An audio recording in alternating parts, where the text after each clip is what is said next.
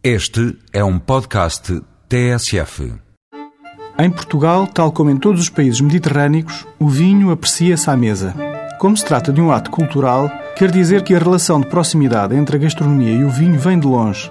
No nosso caso, já dura desde o dia em que Dom Afonso Henriques venceu a mãe na Batalha de São Mamede e passou a governar o Condado portucalense. Com oito séculos e meio de história e cultura mediterrânicas, herdamos uma das mais ricas gastronomias e alguns dos melhores vinhos do mundo. Da relação entre gastronomia e vinho se irá falar e provar durante o terceiro Congresso Nacional dos Profissionais de Cozinha, que se realiza nos dias 22 e 23 de outubro, integrado no Festival Nacional de Gastronomia de Santarém. Se é profissional de cozinha ou de sala, se és canção ou simplesmente um gastrónomo ou enófilo, então inscreva-se já e partilhe da excelência dos conferencistas e dos temas, um dos quais, na tarde de 22, o vinho na restauração.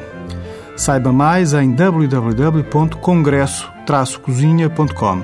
Esta semana recomendamos como vinho diário o tinto do Ribatejo Fiusa Cabernet Sauvignon de 2005. Para vinho de calendário, experimente o Porto LBV ou Late Bottled Vintage de 2001 da Quinta do Infantado.